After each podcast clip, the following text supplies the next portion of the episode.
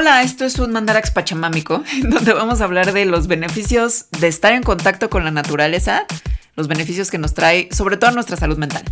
Primero vamos a entender qué es salud mental, qué es salud psicológica y qué es naturaleza, porque nada de esto está tan obvio al parecer. Y luego vamos a hablar de muchísimas investigaciones, que además solo son una muestra pequeña de las muchísimas que hay, de evidencia de cómo la naturaleza y el contacto con ella mejora el estrés, Mejora nuestra felicidad, nuestra atención y creatividad, nuestra generosidad y cómo nos hace ser mejores personitas. disminuye el crimen.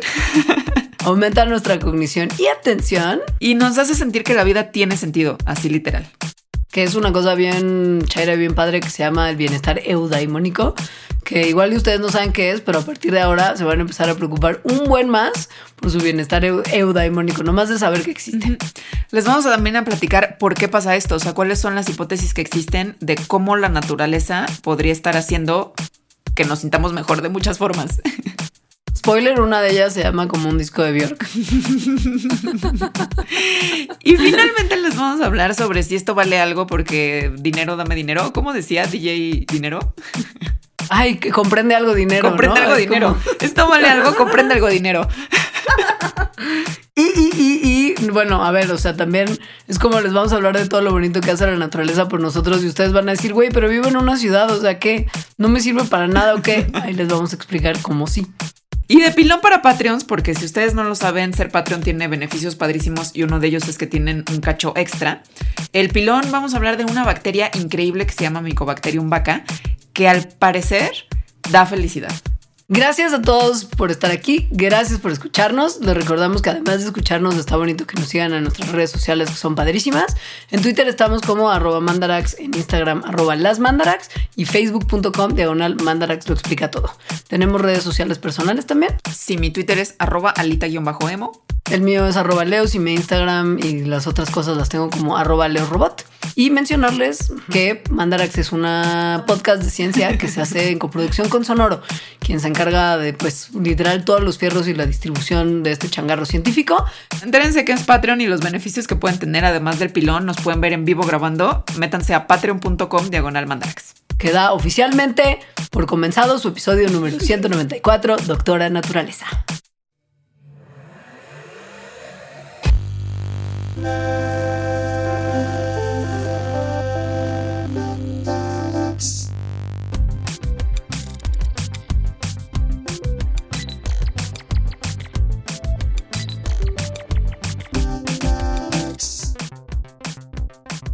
Buenas tardes, bienvenidos a un episodio nuevo de Mandarax. De la Pachamama.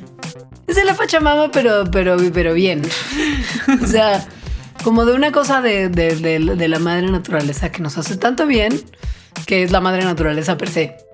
Sí, vamos a hablar de la doctora naturaleza. Me encanta el nombre de este episodio.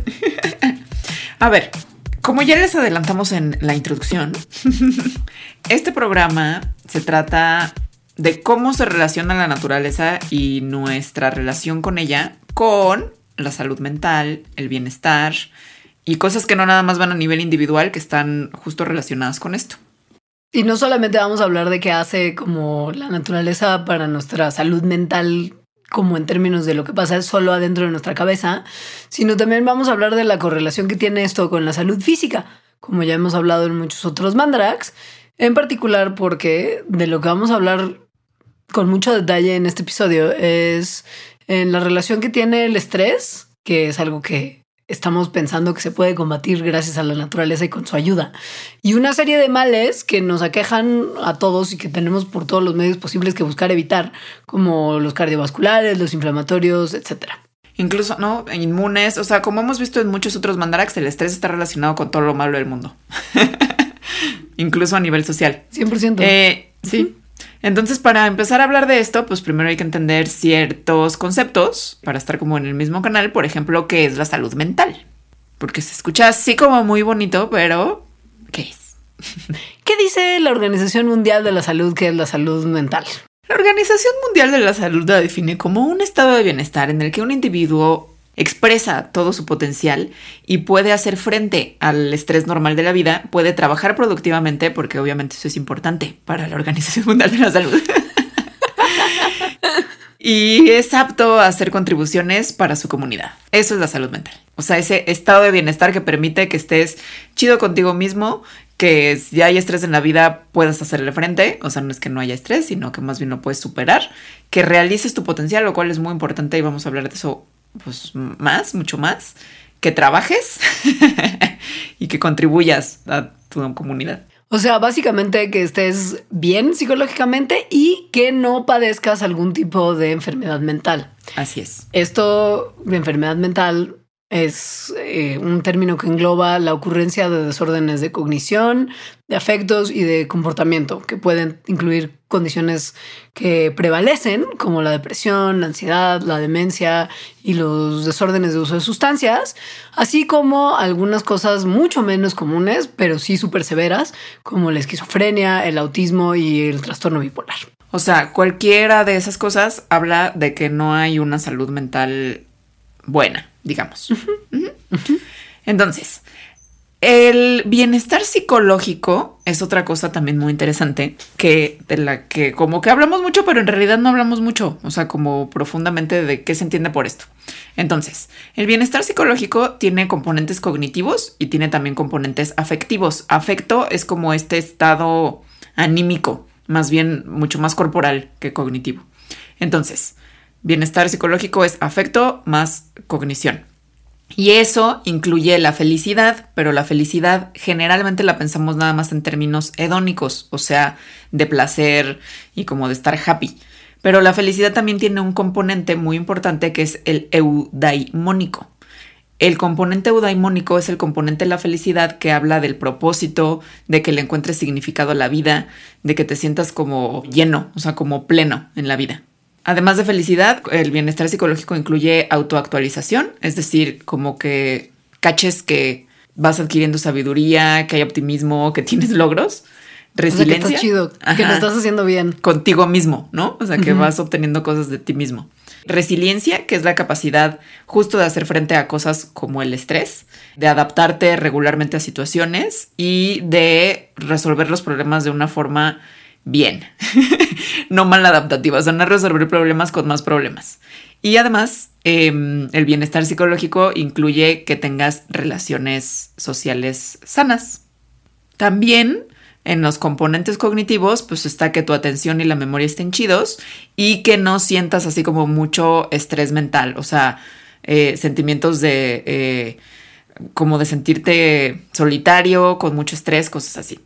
Después de la descripción de este unicornio, que es el bienestar psicológico, que al, parecer no existe y es solamente como una cosa como el, como la, como la cosa de oro al final del arco iris, falta definir naturaleza. Que igual y pues sí, aquí es donde entra como, como si. Eh, la Pachamama. la Pachamama, pues para que vean de qué vamos a estar hablando. El concepto de naturaleza Pachamama abarca elementos y fenómenos de todo lo que en la Tierra, sea como sus terrenos, sus aguas, su biodiversidad, que abarcan como muchas escalas espaciales y que tienen distintos grados de influencia urbana, humana, perdón. Desde una plantita que está en una macetita, yo ayer me hice de un girasol que se llama Pedro, por ejemplo, saludos, o como un riachuelo urbano o un parque, o lo que se conoce como el wilderness, ¿no? Como estos espacios exteriores súper salvajes, como súper bonitos, eh, a donde todos nos gusta ir a pasear y quedarnos en cabañitas. Y también, por supuesto, incluye el clima, la geología, el movimiento del sol, el cielo nocturno, etc. Es raro, sabemos que tengamos que definir naturaleza, pero para fines prácticos vamos, creo que hoy a usar naturaleza como el salir a ver cosas que están vivas, que no son edificios y concreto, inmobiliario urbano y como el, poder estar en contacto con, con otros seres vivos que están a nuestro alrededor, que no son humanos necesariamente. Y sí, ¿no? Como que creo que eso podría ser nuestro uso de hoy de naturaleza. Sí, pues tal cual como lo dijiste hace rato, es que luego a veces, mm, mm, como vamos a hablar en el contexto de un montón, pero de verdad un montón de investigaciones científicas, porque hay muchísimo de esto, em, es importante, eh, a veces nos imaginamos la naturaleza nada más así como un lugar súper prístino. Y no, o sea, les vamos a ir diciendo que según los estudios que les vayamos narrando, hay veces que el contacto con la naturaleza es asomarte por la ventana de tu departamento y que fuera, y que fuera ya un árbol aunque estés adentro de la ciudad. O con Pedro, tu plantita, pues. Claro. Eso puede ser. Digo, solo ténganlo en mente porque no vamos a volver a, profundizar mucho en esto. Y es importante que tengan como todos estos conceptos en mente para que ya arranquemos con la triste realidad de este capítulo, que es cómo lo estamos haciendo muy mal desde hace mucho tiempo. Y al vivir estas vidas locas, locas modernas, llenas de diversión y estímulos y consumismo loco y capitalismo rampante, no estamos muy en contacto con la naturaleza como tal, viviendo en nuestros cubos de concreto, en nuestras avenidas gigantes, al lado de nuestras superautopistas y oxos. Así es. O sea, la vida moderna contemporánea ocurre principalmente en las ciudades. O sea, desde 1950 la gente se ha empezado a mudar a las ciudades a tasas así elevadísimas, de manera que justo de 1950 para acá el o sea, pasó la vida de, esta, de vivir el 30% de la población en ciudades a vivir más de la mitad de la población en ciudades. Y en México este porcentaje es aún mayor. O sea, en México, el país, el 80% de la población vive en una ciudad, lo cual pues dificulta, ¿verdad?, el contacto con la naturaleza. No, y básicamente naciones industrializadas que son financieramente pues ricas, podemos definirlas así, se pasa uno en promedio menos del 10% de cada día afuera en el outside. ¿no? Estamos siempre encerrados en algún tipo de, espacio concretoso. O sea, hay mucho dinero, pero hay poca conexión. Conexión con la Pachamama. Exacto. Y veremos que con nosotros mismos, de cierta forma, por esta misma razón. Entonces, bueno, hay otros factores que han contribuido a que en general la gente de la actualidad tenga menos y menos contacto con la naturaleza. Uno muy importante es que se percibe la naturaleza como peligrosa. Entonces hay como una barrera de que te vas a acercar a ella. También, pues hay mucha serie de Netflix muy chida y mucha red social, es decir, hay como muchos estímulos que nos hacen estar en la pantalla y por lo tanto alejados de la naturaleza y adentro de nuestras casas. Y se ha reducido las actividades que son pues afuera. Y esto es problemático porque hay un montón, pero montón, montón, montón, montón, muy de montón. estudios, montón, mucho muy montonal, que han demostrado que la experiencia de estar en contacto, de algún tipo de contacto con la nature, está asociado con el bienestar psicológico, ese unicornio que Alejandra describió y que parece ser tan lejano de alcanzar en nuestra vida moderna contemporánea. Y este mucho, muy montón de investigaciones de verdad son de muchas diferentes naturalezas. Ahora sí. Muy montón, muy montón de naturalezas distintas, de distintos temas. O sea, no les vamos a hablar de todos porque de verdad son muchísimos, pero nada más les vamos a decir que hay investigaciones observacionales, hay investigaciones experimentales, hay asociaciones que nada más son correlaciones, también hay investigaciones que tienen grupos control. Em, se ha encontrado evidencia fuerte de la manera en que justo el contacto con la naturaleza se relaciona con el bienestar psicológico a través de que incrementa este estado de ánimo positivo, incrementa la felicidad, el sentido de bienestar, las interacciones sociales, la cohesión, la sensación de tener un propósito y un sentido de vida, cómo manejas las tareas diarias, que decrementa el estrés mental, el afecto negativo, en fin. o sea, de verdad, hay muchísimos, ¿no? Que mejora la, función cognitiva, la memoria, la atención. Eh, para niños hay un montón que no vamos a hablar porque probablemente podemos hacer un programa solo de naturaleza y niños. En adultos mejora la imaginación, la creatividad, o sea, para aventar para arriba. Todo. sí. Básicamente lo que se les pase por la mente la naturaleza al parecer lo mejora. y, y sí hay, hay muchos estudios donde se han tratado de medir los efectos positivos que tiene la naturaleza en la salud humana. Y vamos a describirles algunos, algunos que van a ayudarnos a todos nosotros a convencernos de que es real la sensación que tenemos cuando vamos a algún lugar que tiene que ver con naturaleza y nos sentimos mejor. O sea, esto de que todo el mundo quiera ir a vacacionar generalmente para descansar, sobre todo, no sé, yo cuando pienso en irme de vacaciones a descansar, no pienso en irme a una ciudad a, conocer y a ir a museos y a, y a, ver los edificios, ¿no? O sea, como que pienso en, quiero ir a la playa quiero ir a una cabañita a un lugar boscoso. Esa sensación de bienestar que me genera no es ninguna sorpresa para ustedes, pero que sepan y que no los sorprenda que es una cosa que tiene como evidencia científica que la respalda. Que apenas medio que se está entendiendo. O sea, tampoco hay muchas respuestas de los mecanismos. Eh, justo muchas de estas investigaciones es encontramos que estar en contacto con la naturaleza sí mejora estas cosas. El por qué, o sea, cómo la naturaleza le hace, no se sabe exactamente. Si hay hipótesis y también vamos a hablar de ellas. Entonces, tal vez la que a mí me parecería más importante, porque siento que es la base de todas las demás, es la reducción de estrés. 100%. Em, la madre de todos los males. Exacto. Entonces, estar en la naturaleza, estar en contacto con la naturaleza, reduce el estrés. Y no nada más porque cuando estás en la naturaleza generalmente caminas y sabemos que hacer ejercicios, la actividad física reduce el estrés y es bueno. Entonces, no nada más por eso. O sea, cuando se ve, cuando se hacen estudios para ver si es la actividad física o la naturaleza en sí, se ve que es la naturaleza en sí la que tiene un impacto. Por ejemplo. Por ejemplo, en Japón tierra milenaria del sol naciente, donde hacen algunos experimentos interesantes. Uno de ellos fue en el que hicieron que ciertos participantes caminaran ya fuera o en un bosque unos, o en un centro urbano, otros. Y los paseos que dieron, ya sea en naturaleza o en centro urbano, eran igual de largos e igual de complicados. Y mientras daban estos paseos, se les medía su tasa cardíaca, su ritmo cardíaco, su presión sanguínea, etc. Y se les pidió llenar unos pequeños cuestionarios sobre cómo se iban sintiendo, cuál era su nivel de estrés y otras medidas psicológicas. Y lo que mostraron los resultados de este estudio fue que las personas que les había tocado caminar en bosques tenían tasas como de ritmo cardíaco mucho menor y además el ritmo cardíaco variaba mucho menos, que es un indicador de más relajación y menos estrés. Y además reportaban mejor humor, menos ansiedad, básicamente como un mayor bienestar que todos los que caminaron en el ambiente urbano. Entonces, lo que se concluye por parte del grupo de investigadores que hizo esto es que sí hay algo que implica estar en la naturaleza que tiene un efecto benéfico para reducir el estrés, mucho más allá de lo que nada más el ejercicio mismo puede haber producido. O sea, es que nada más ahorita que lo contabas me imaginaba como caminando en un, o sea, en Tokio o en el bosquecito a un lado de Tokio. Es como, 100%. Ajá. es como se te, sube el ritmo cardíaco porque vas subiendo una lumita o porque corres porque te van a atropellar. O sea. Pero bueno, hay más estudios de este tipo. Por ejemplo, en Finlandia se hizo uno muy similar en el que a gente la ponían a caminar 20 minutos, ya sea en un parque eh, urbano o justo en el bosquecito y los que caminaban en el bosquecito reportaban al final sentir menos estrés y sentir como más alivio que los que caminaban en el parquecito urbano. Ahora, no todos los estudios son de poner a la gente a caminar en parques o en ciudades, porque si no sería como, bueno, ya no, ya no tiene sentido decirles más.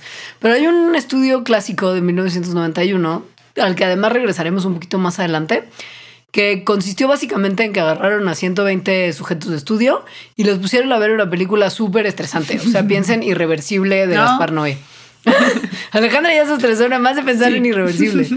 Y después los expusieron a videos que tenían como colores y sonidos de uno de seis ambientes, ya fueran urbanos o naturales.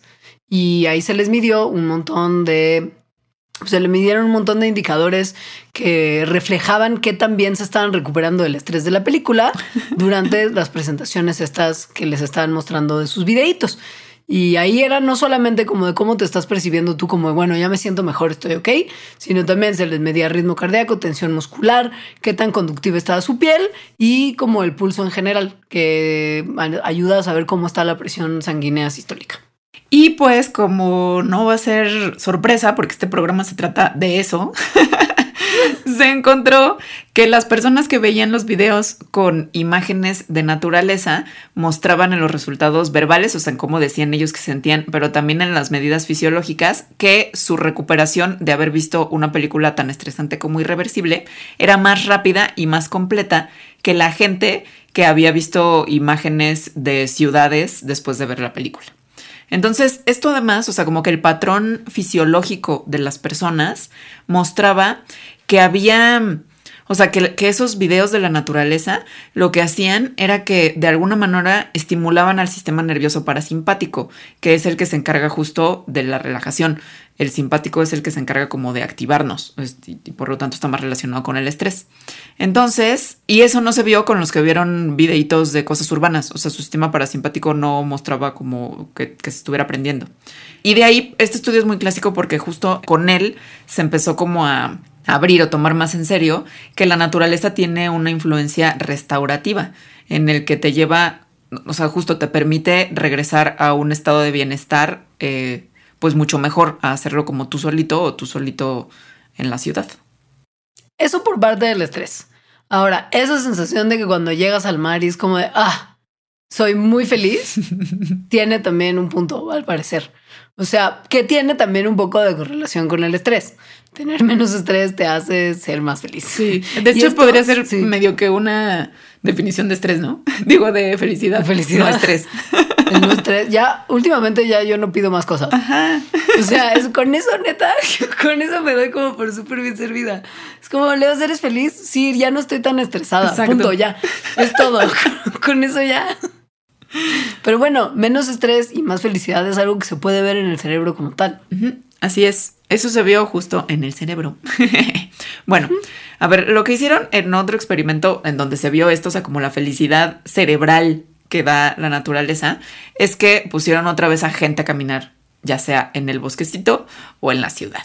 Entonces, antes y después de la caminata se les preguntó pues cómo estaban emocionalmente y además se les midieron diferentes, eh, se les hicieron diferentes pruebas cognitivas, como para ver qué tan bien salían, sobre todo pruebas cognitivas que tenían que ver con la memoria.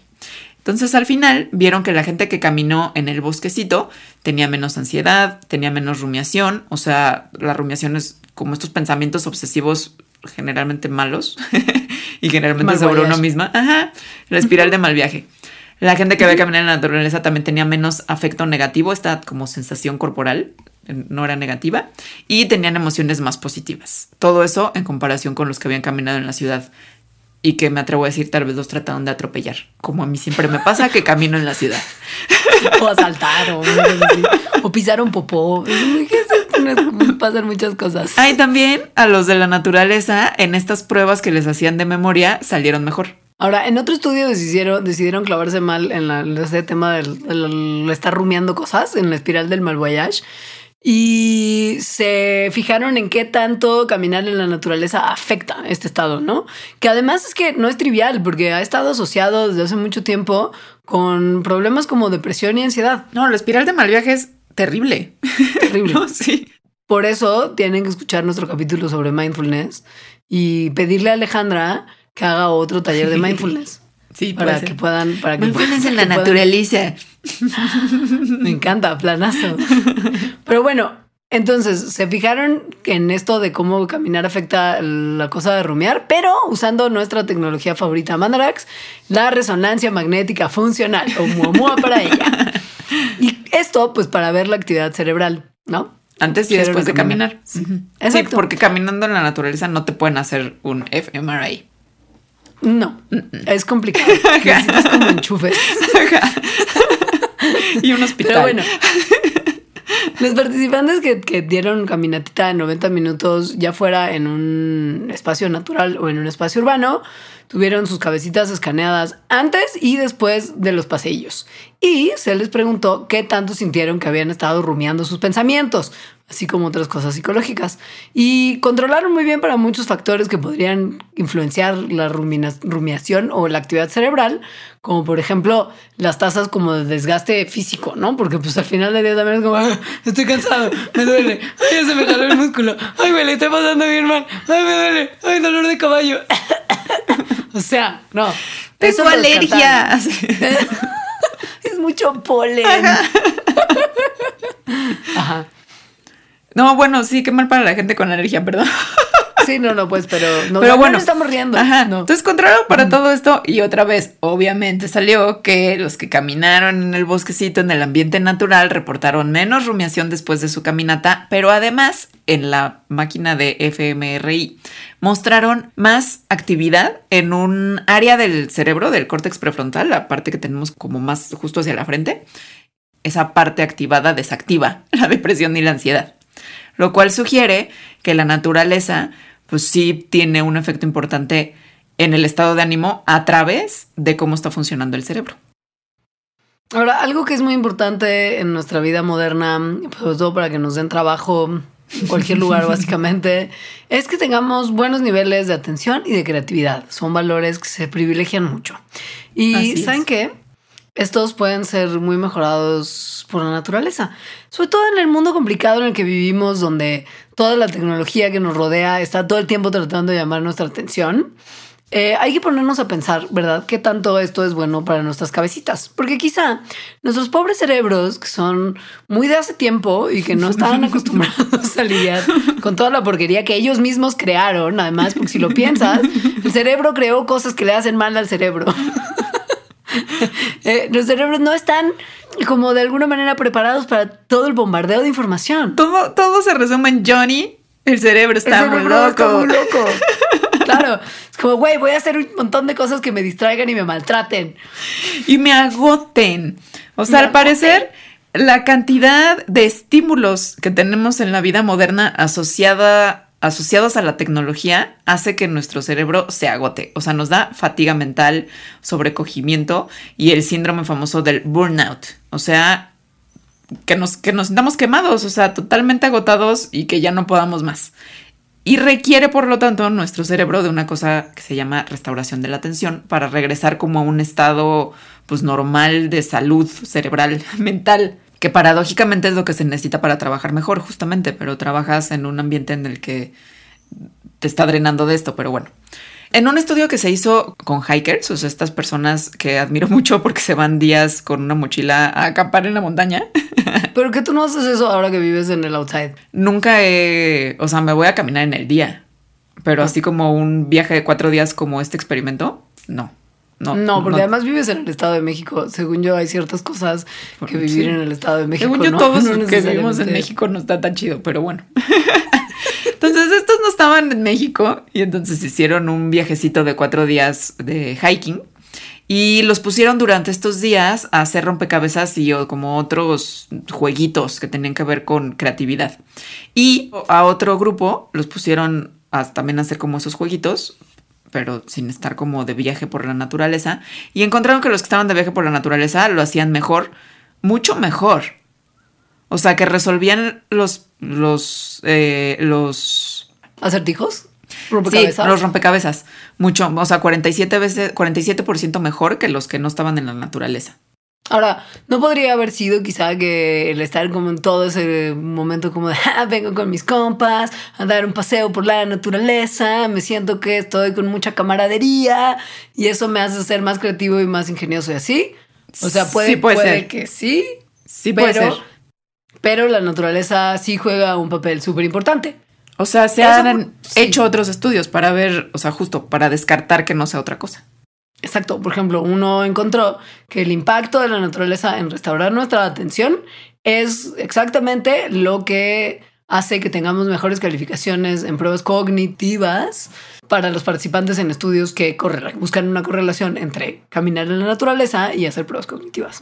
Ahora, esto, como les contábamos en un inicio, no se sabe exactamente por qué es, pero este en particular de la creatividad se cree que es porque diferentes áreas del cerebro se activan cuando vemos escenas naturales que cuando vemos escenas o de cosas construidas, o sea, como edificios e infraestructura en general, que es el tipo de escena que usualmente vemos pues, en un ambiente urbano. Cuando se le ha puesto a, participantes eh, electro, a ver sus cerebros, sí, sus señales con electroencefalogramas, em, cuando están caminando a través de un espacio eh, que tiene mucho verde, o sea, que tiene mucha naturaleza, los electroencefalogramas muestran que hay señales de menos frustración, de menos excitación, o sea, como de cuando te prendes, como la niñita del, del videíto del que está en un estadio y se come un algodón de azúcar, es esa excitación de la que estamos hablando, y menos enganchamiento. Entonces, estas tres cosas, o sea, menos frustración, menos enganchamiento y menos algodón de azúcar, podría ser lo que estén explicando que la atención se restaure. Y, según esta idea, haría que nuestras mentes entraran en un modo, pues como más mindful, justamente, o sea, como más meditativo y por lo tanto de más descanso.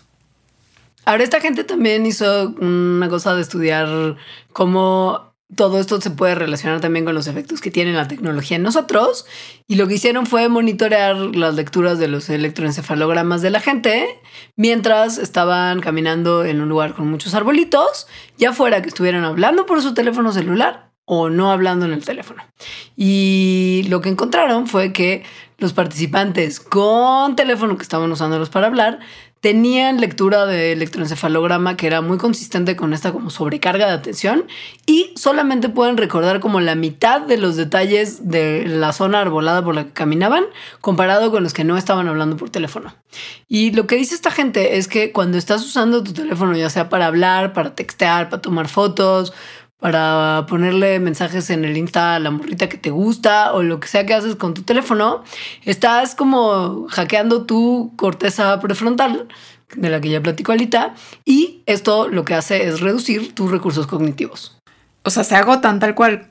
Ajá. Y eso es muy cansado. Y eso es, muy, cansado. Exactamente.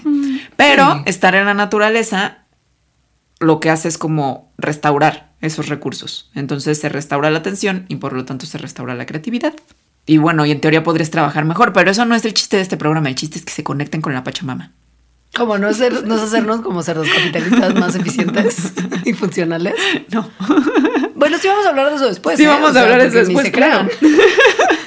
Pues esto no nada más es para hippies, amigos. No, también es para empresarios que quieren que sus empleados trabajen mejor. Me gusta decirles entrepreneurs también. Entrepreneurs. Entrepreneurs. Pero todas estas cosas no nada más tienen que ver con una salud mental o un bienestar individual, porque como este programa es hippie, tenemos que hablar de eso, cómo se relaciona con un bienestar social. Y sí se relaciona. Porque obviamente estar pues chido contigo mismo hace que estés chido con los demás. Según yo es como tan básico como eso. Pues sí, hace sentido, sí. Para que vean qué tan hippie es, es, este programa, los Patreons que nos están viendo en el YouTube y como tal, porque este programa se puede ver en vivo si ustedes Patreon, visite patreon.com diagonal mandarax. Alejandra está usando una sudadera verde y pachoncita como para sentirse más en conexión con la Pachamama. Así es. Yo de verla ya siento que estoy viendo como algún arbolito. Pero a ver, en fin. Cosas que no nada más te hacen bien a ti como individuo, sino a ti como parte de algo más grande, o sea, la comunidad, gracias a estar en contacto con la naturaleza. ¿Como qué tan generoso y qué tan buena persona eres, por ejemplo? Pues tal cual. Ajá. O sea, se ha visto que estar en la naturaleza hace que la gente tenga como más disposición justo a la generosidad, a la confianza, a ayudar a otras personas y que obviamente eso repercute en cómo se lleva con otras personas. En uno de los estudios. Buena onda. Ajá, la gente buena onda pues tiene más amigos.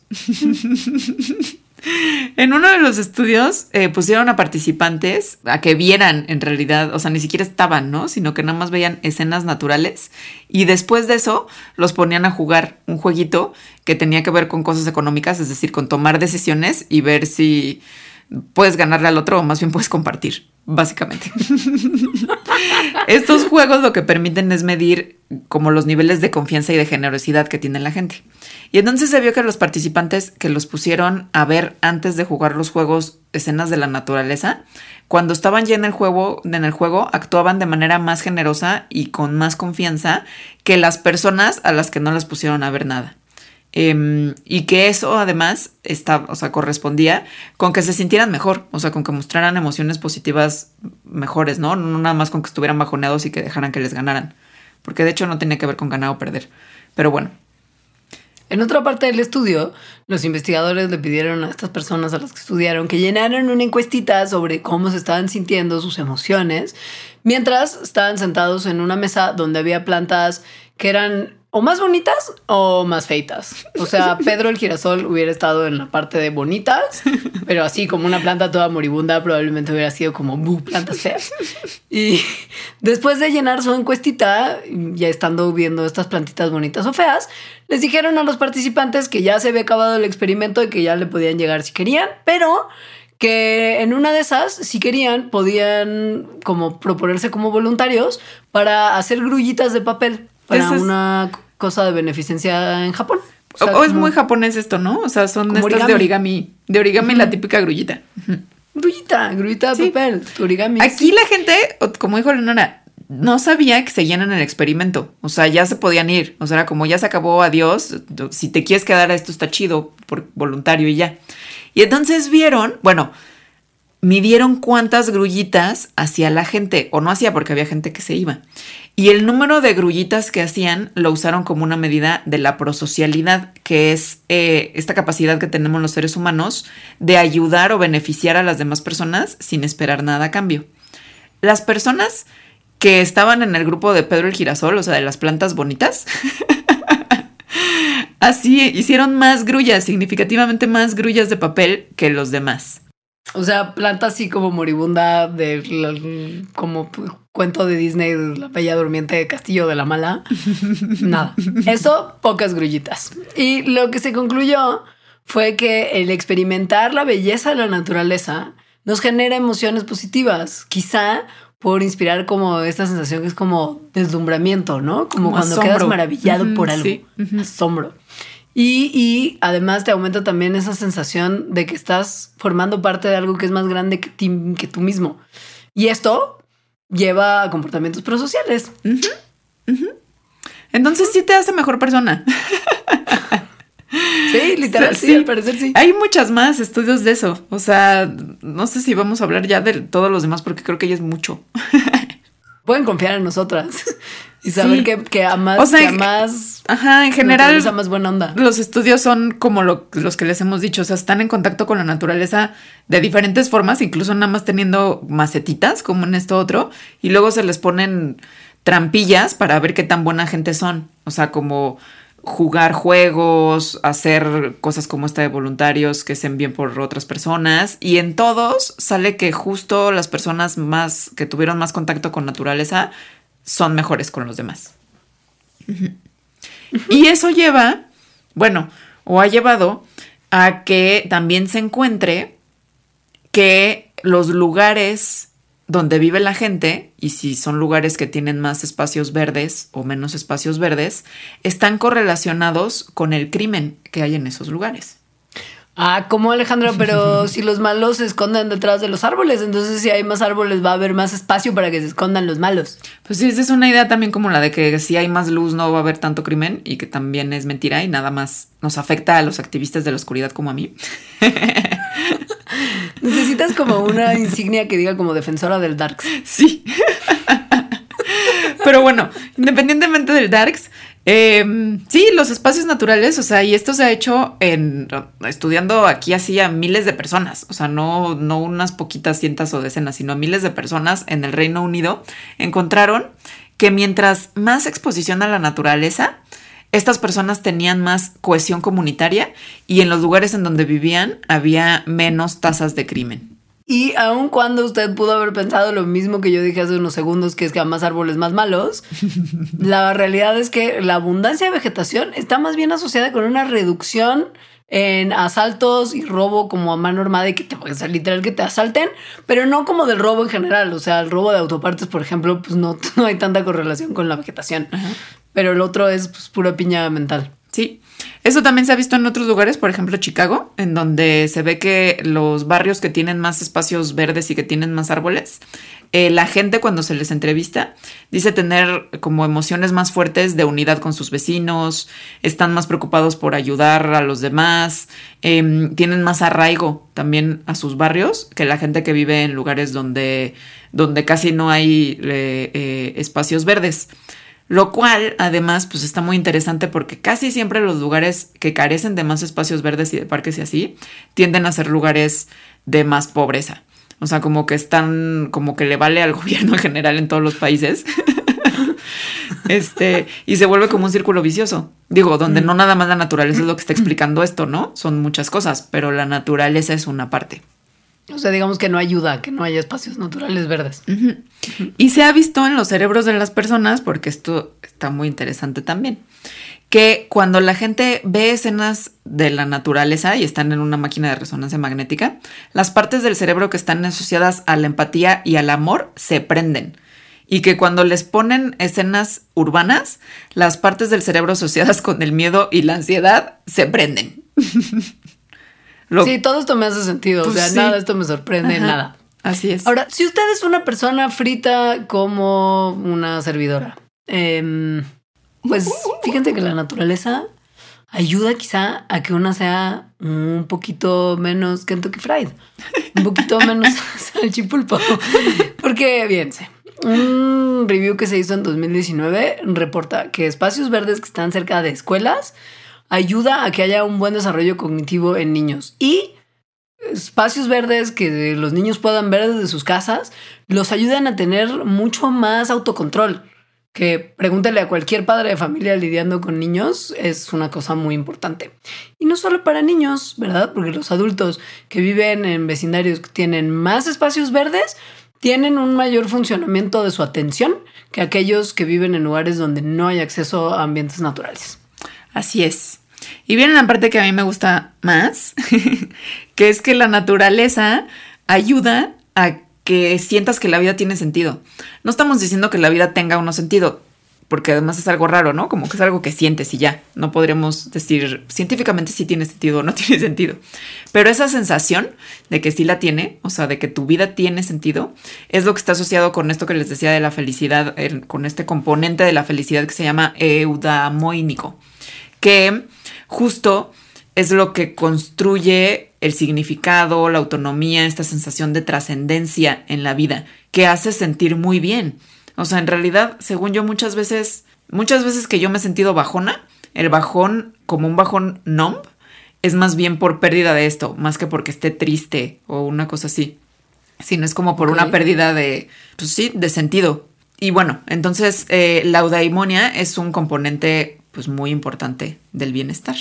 Y resulta que es uno de los componentes asociados más fuertemente con estar en contacto con la naturaleza.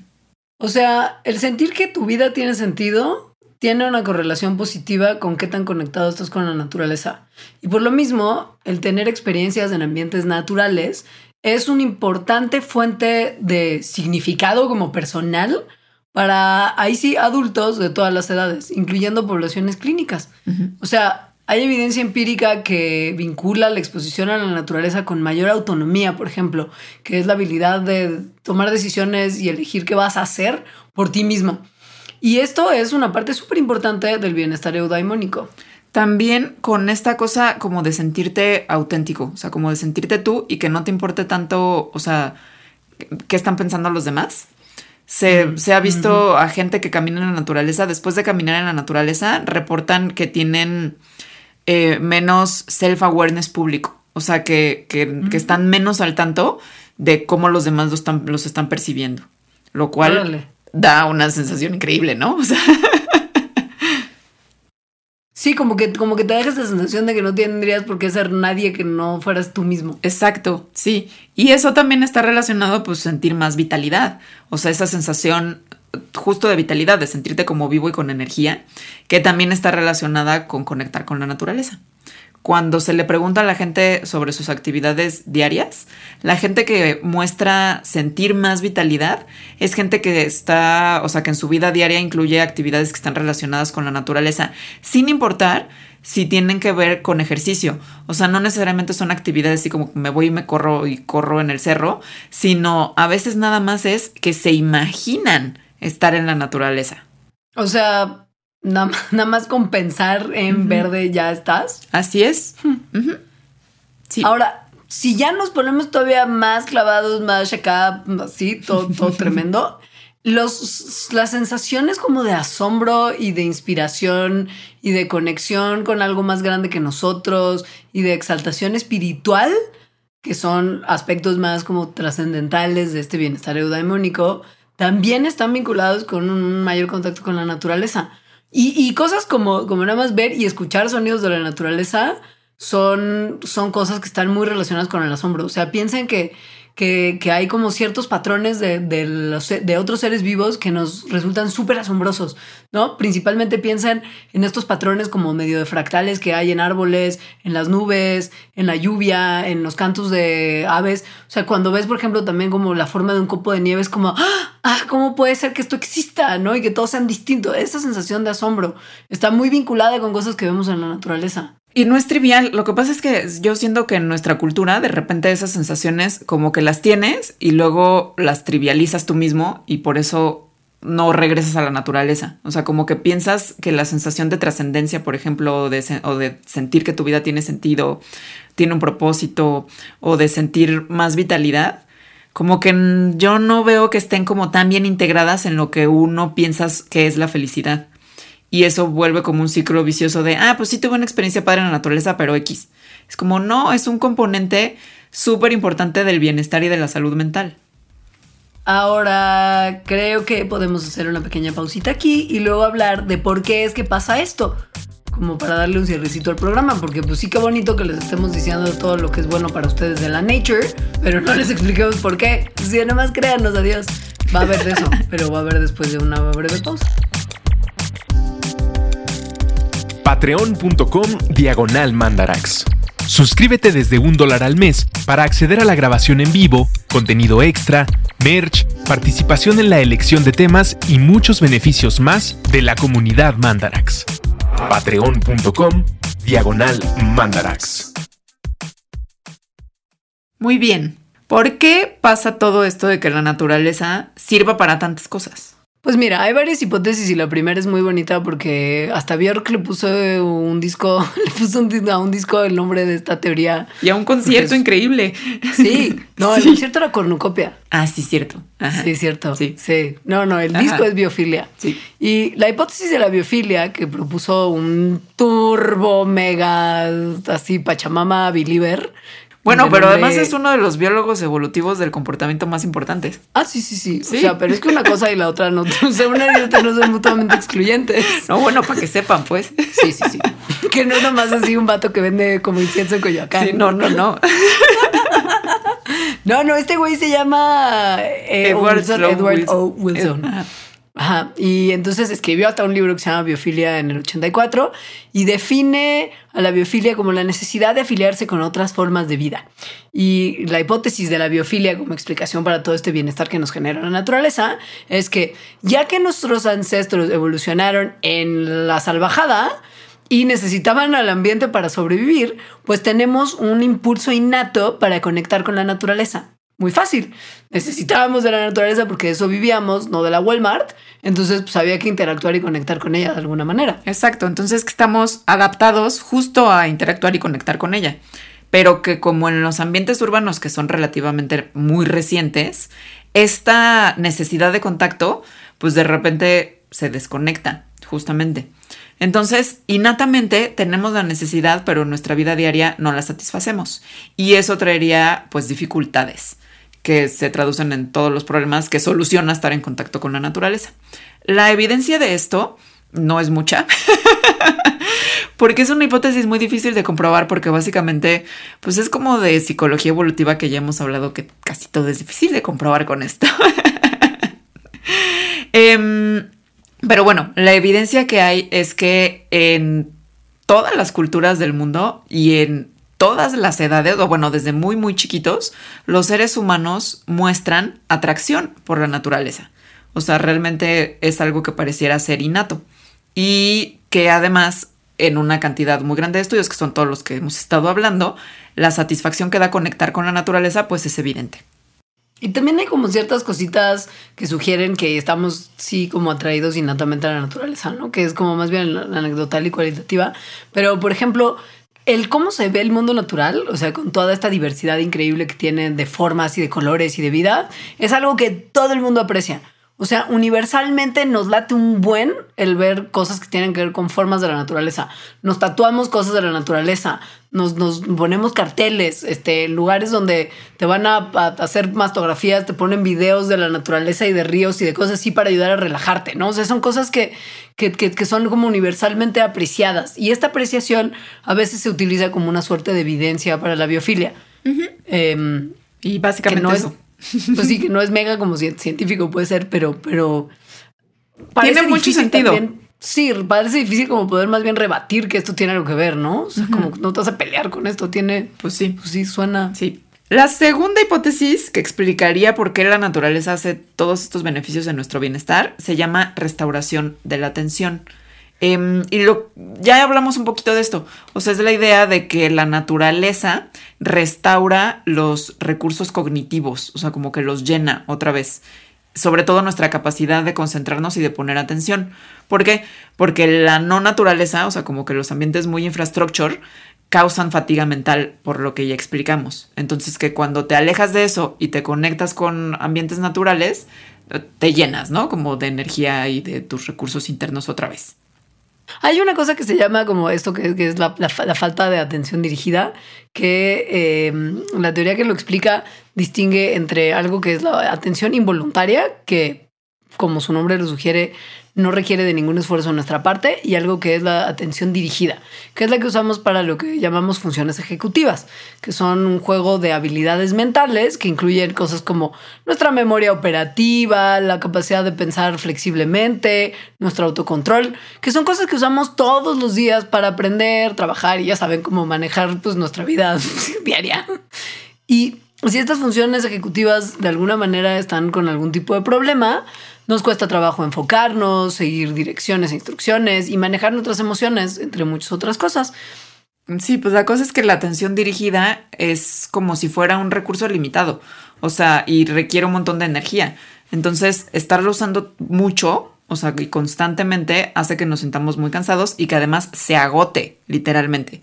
Y cuando se agota, pues ya no podemos hacer esas cosas que decía Leonora, como regular nuestras emociones o poner atención. Entonces lleva justo a estados emocionales pues muy desregulados y negativos, como mucha irritabilidad, ¿no? Este, que nuestro desempeño cognitivo no esté bien.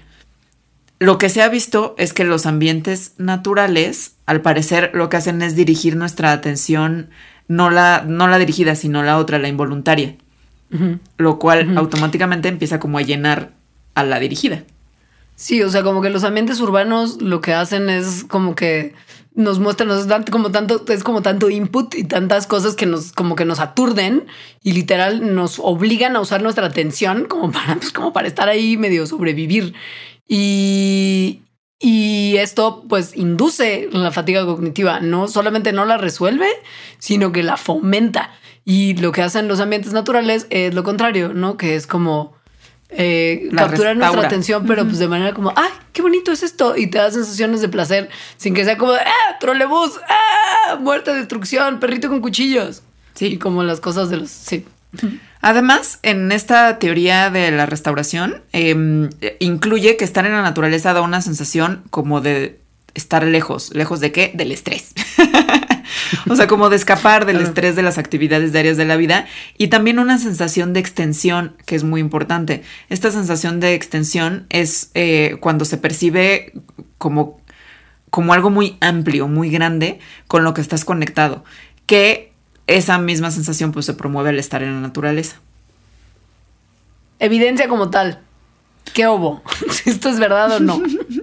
Pues la evidencia que hay son estos estudios en los que se ve que el desempeño cognitivo sí mejora después de estar un tiempo en la naturaleza. Eh, por ejemplo, hay, hay experimentos hasta muy horribles que es como ponen a la gente así a hacer algo súper aburrido como picar un botón y ver qué tanto se equivocan y luego ver 40 segundos a la ventana algo verde o 40 segundos al techo. y los que ven la ventana verde les va mejor a los que los que ven el techo. Y cosas así. madre. De verdad no se les podía haber ocurrido algo menos pinche. bueno, bueno. Reducción del estrés, que es al final del día algo que nos importa un montón porque el estrés es la madre de todos nuestros males. Esa es la teoría. Sí. Hipótesis de reducción del estrés. Exacto. Esto dice que pasar tiempo en la naturaleza desencadena una respuesta fisiológica que baja los niveles del estrés. O sea, como lo de la película de Irreversible. De hecho, esta teoría de reducción del estrés viene de ese experimento, que no era con la película Irreversible porque todavía no salía. Pero hubiera estado, mira, perfecta. Besito de chef para Ahí sí, ahí sí te pongo a prueba naturaleza. Ver si me reduces ese estrés. Yo llevo como 20 años con el estrés de Irreversible. no se puede desver. No se puede desver. Pero bueno, ya hablamos más o menos de esta, es decir, que comparado con ver cosas infrastructure, ver o estar en contacto con elementos de la naturaleza, disminuye esta como excitación, como estar prendida como la niña del algodón de azúcar y el nivel percibido de estrés. Y además promueve eh, la recuperación a través del sistema parasimpático, que lo que hace, entre otras cosas, es bajar la presión sanguínea. Y entonces eso mejora las habilidades de atención y hace que nos empecemos a recuperar más del estrés, tal cual. Además de la evidencia que, del, estudio del 91 de, de irreversible, no irreversible, ha habido también un montón de otros estudios empíricos que corroboran esta hipótesis en la medida de sus posibilidades que se han hecho en hospitales, prisiones, comunidades residenciales, oficinas y hasta escuelas. Y los resultados de todos esos estudios demuestran que el efecto benéfico de la exposición, aunque sea visual a la naturaleza, en corto plazo tiene efectos positivos en bajar tu presión sanguínea, tu ritmo cardíaco, tus niveles de cortisol, hormonas del estrés, la sudoración de las manos, la tensión muscular, etcétera, que son todos marcadores de que hay un aumento en la actividad de nuestro sistema nervioso parasimpático. Y además hay muchos estudios como correlacionales que serían evidencia, pues también un poco anecdótica de esto, pero en el que se asocia que el riesgo de enfermedades mentales, como por ejemplo depresión, esquizofrenia, ansiedad, aislamiento, aumentan, este riesgo aumenta un 40% en ambientes urbanos que en ambientes rurales que están más cercanos a la naturaleza. Ahora, ¿cuál de las tres es? Un poco de todas puede ser, quizá. Puede ser, o sea, no son excluyentes, podrían ser un poco de todas. De hecho, se parecen mucho. O sea, como que. Sí. Y nada, pues la pregunta del millón, literal, a las personas que solamente están pensando en esos sucios capitalistas, muchísimo dinero. Es esto, que esto qué, cómo, cómo le sacamos provecho, esto, esto se, esto se puede, se puede traducir en billetes. sí, hay muchos billetes además. Porque la salud mental. Solo pregúntenle a las personas que van a terapia cuánto dinero se gastan. la salud mental es bien cara. Sí es, pero además para el individuo y para el Estado. Sí, desafortunadamente, ¿no? Pero, pero sí es bien cara la salud mental. Entonces, o sea, como bajo esta premisa de cuánto le cuesta al Estado australiano en particular, porque este estudio es de Australia, mantener sus parques naturales y sus áreas naturales protegidas en comparación con cuánto le cuesta poner dinero para la salud mental, que en teoría tendría que poner menos dinero si la gente estuviera más en contacto con la naturaleza? La respuesta es sí, sí inviertan en parques naturales. O sea, se ha calculado que lo que, como las mejoras de salud mental que tienen que ver con tener los parques naturales buena onda, es algo que se podría calcular en medido de la manera en la que los gringos miden las cantidades, pero trillones de dólares, no millones, no miles de millones, trillones. O sea, Miles de millones. de dólares al mundo. O sea, si esto se hiciera en el mundo. Entonces, lo que hicieron es que em, encuestaron a 20 mil personas australianas que iban a parques naturales. Em, pero nada más, no nada más les preguntaban sobre su vida reciente, sino gente que continuamente va a estos lugares. Y bueno, les preguntaron un montón de cosas, incluidas cosas de su bienestar y de su salud mental, pero también sobre su estilo de vida, cosas socioeconómicas, detalles demográficos, justo para descartar.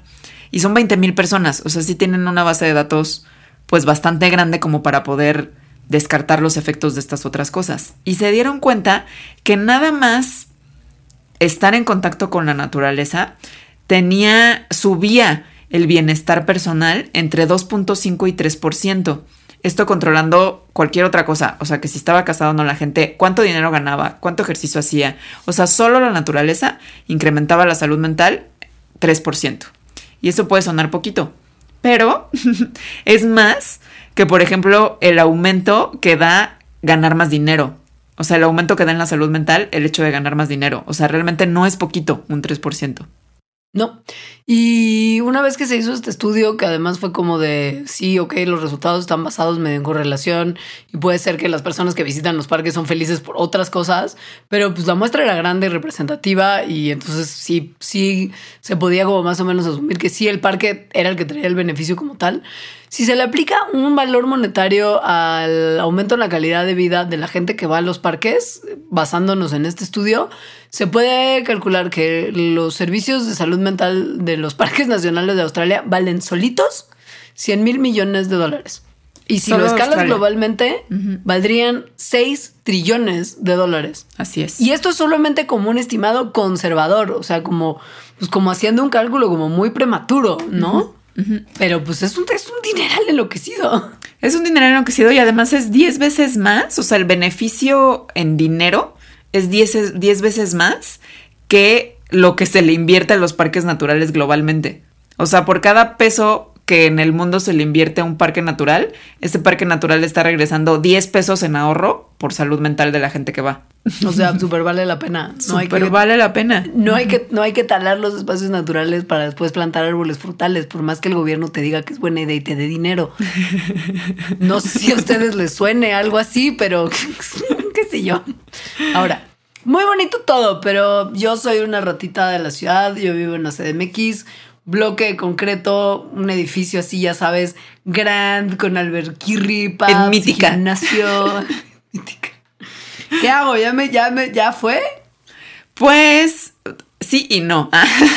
Ah, o sea, aquí la pregunta es, ¿cómo le hago para beneficiarme? O sea, ¿qué tanta es tantita naturaleza?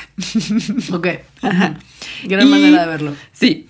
Y si hay una respuesta, bueno, podría haber varias, pero en un estudio que se hizo con un montón de gente, otra vez con 20 mil adultos eh, por todo el Reino Unido, vieron que la gente que pasaba al menos dos horas recreativas en la naturaleza a la semana reportaban mucho más salud y bienestar.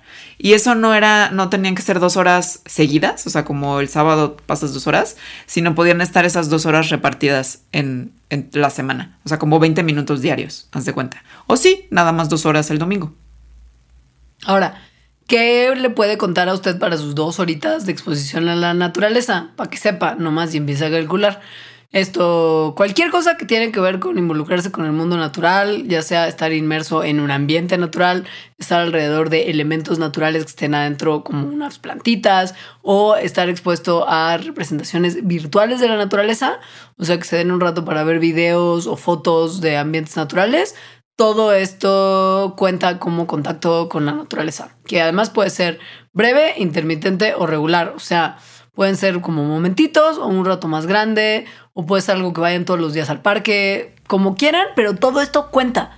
Todo Ajá. esto cuenta. Aunque se ha visto que no es lo mismo contacto que conexión con la naturaleza. Están muy relacionados, pero no es lo mismo. Y, el, y la conexión con la naturaleza tiene muchísimos más beneficios que nada más el contacto. Entonces, la conexión con la- el contacto es lo que acaba de decir Leonora, o sea, contacto literal, ¿no? Estar ahí en contacto. La conexión con la naturaleza es como esta sensación subjetiva justo de conexión con el mundo natural. Entonces, em, es difícil de medir porque es una cosa justo muy subjetiva, pero en general sabes, ¿no? Cuando tuviste conexión o no tuviste conexión o qué tanta Claro. conexión tuviste. Y están muy relacionadas porque la gente que siente más conexión con la naturaleza es la gente que pasa más contacto con la naturaleza. Y la gente que tiene más contacto con la naturaleza es la gente que usualmente dice sentir más conexión. Y es la gente que al final del día también registra un mayor bienestar eudaimónico, que es el que tiene que ver con esto de sentir que tienes un propósito en la vida. Esto es- eso parece que hay una relación muy directa con la parte de la conexión, que es por eso que este capítulo es bien de la Pachamama. Así es. Voy a decir algo muy pachamámico. ¿Están Por preparados? favor. Bueno, es que hay personas muy de la Pachamama, pues, pero muy serias también, que mm, expresan que los muchísimos de los problemas de la actualidad, o sea, como problemas a nivel individual, como los que estamos, estamos hablando, pero también problemas tipo el cambio climático, o sea, problemas ambientales globales, son en realidad un problema espiritual que, es, que está dado por la desconexión con la naturaleza.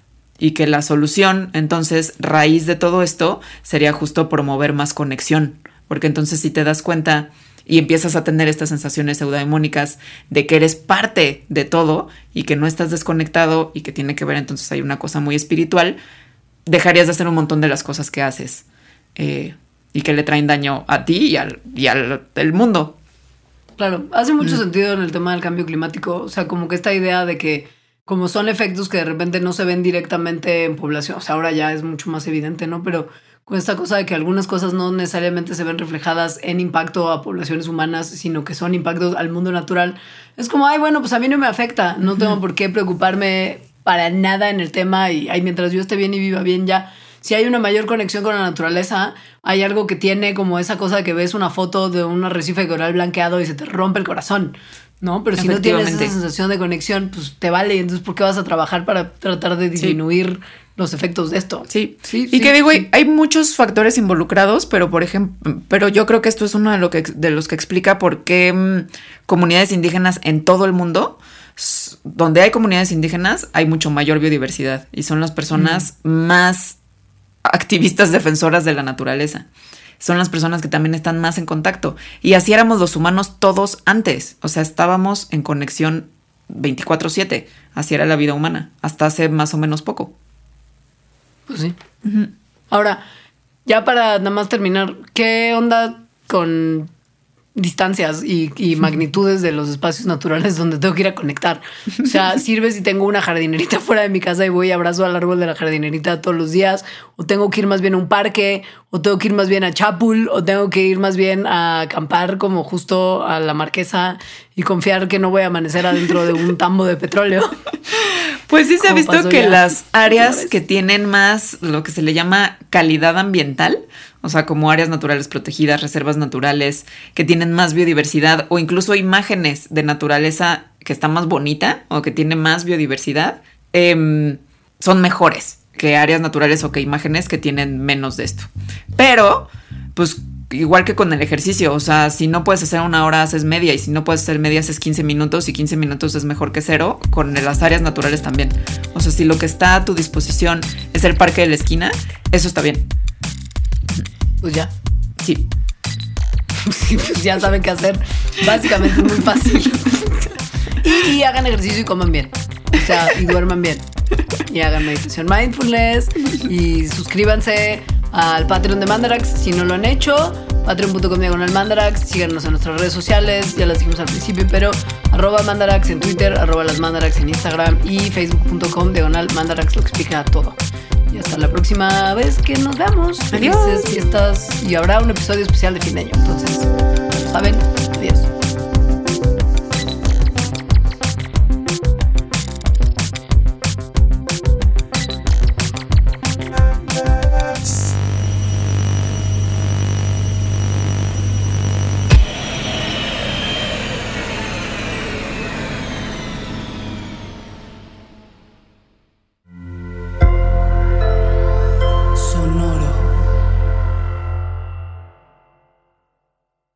Expansión Tecnología, gadgets, lanzamientos, reportajes y el negocio de las tecnológicas. En 10 años, el metaverso aportará 5% al PIB de Latinoamérica. Internet ha representado muchos cambios para el mundo y la religión no se ha escapado de ello. Los mexicanos cada vez tenemos casas más tecnológicas. Todo en menos de 5 minutos.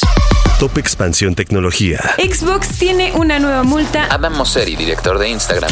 Top Expansión Tecnología. De lunes a viernes, a partir de las 6 de la mañana. мне на.